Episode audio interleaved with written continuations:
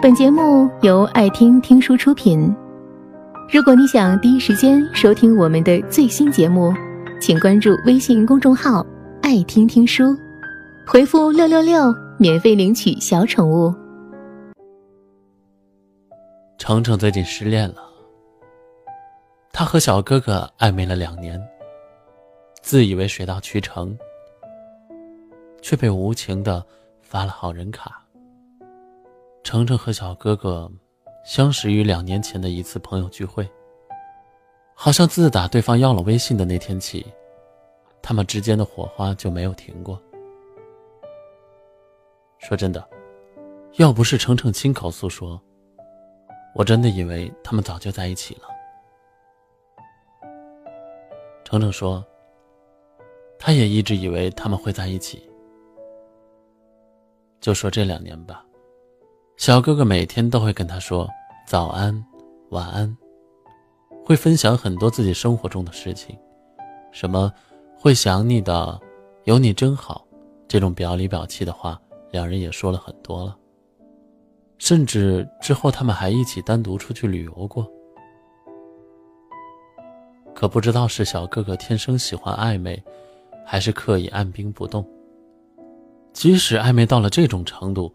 他就是不愿意给你说法，所以等了两年的程程，某一天终于按耐不住，主动示好了。可没有想到的是，对方却发来了一条：“我一直把你当妹妹看。”我呸，还妹妹？你和你妹妹每天说早安晚安啊？你和你妹妹时不时说我想你？你真的对我很重要啊？你有问过我同意你这个哥吗？说真的，不光是程程，我身边一姐们更伟大。喜欢了他男神八年，也默默的当了他八年的备胎。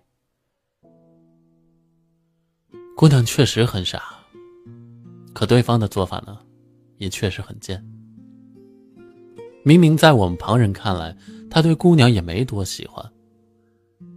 可他偏偏就要给人家透露出一种，即使我有了女朋友，你仍是我生命中最重要的人，我其实也很喜欢你的错觉。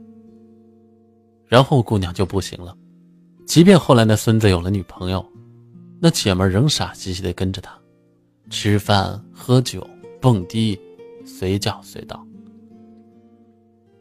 可几年过去了，男神女朋友都换过好几任了，唯独对他。从来没有提到过那所谓的“要不要在一起”的话。其实后来我也问过那个男生，他到底是怎么想的？对方回答的倒是也很坦率。他人很好，我很喜欢他，可我不爱他。呵呵，什么喜欢不喜欢、爱不爱的？我想这一切不过就是冠冕堂皇的借口。明明根本就不确定自己的内心，却要享受着和妹子们调情的乐趣，又不用负责任，还可以同时跟好多人搞暧昧、交女朋友，岂不是美滋滋？很多人在一生中，或许和程程和我那个姐们一样，都曾碰到过这样：陪你聊天，约你看电影，请你吃饭，约你打游戏。熬夜说个没完，然后时间久了，你开始恍惚，开始相信，他一定是喜欢你才会这样，只是羞于启齿说出那句“我喜欢你”。可当某一天你终于憋不住，主动示好的时候，他却装作茫然的问你：“我们不是朋友吗？”再然后。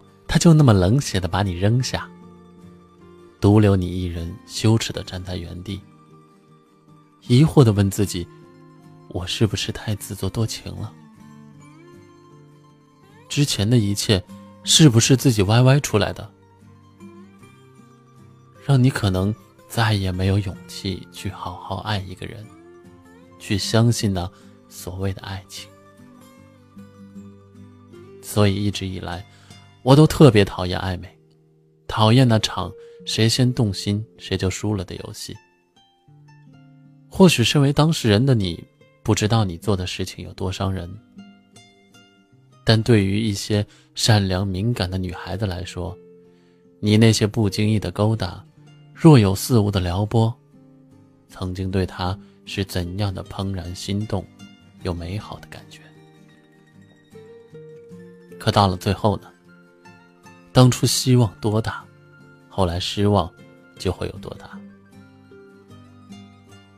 说真的，拒绝一个人不是最狠心的，最狠心的莫过于你不喜欢我，对我没感觉，却还要理所当然的挥霍着我对你的喜欢，若无其事的吊着我，耗着我。自始至终，我都认为。对于一个喜欢你而你不喜欢的人的最大的尊重，就是明明白白的说清楚，然后离对方远远的，断绝其希望，不利用他的利，不怂恿他的痴，不挥霍他的心。如果你喜欢他，就请明明白白的告诉他，你们认真的交往，努力的付出。如果你不喜欢他，只想玩玩，不想负责，那就不要对他好，不要随便撩他，更不要给他那些所谓的希望和幻想，让他以为你们还有可能。因为痴情的傻子都很笨，很傻，会当真，会认真，会不顾一切的全身心投入。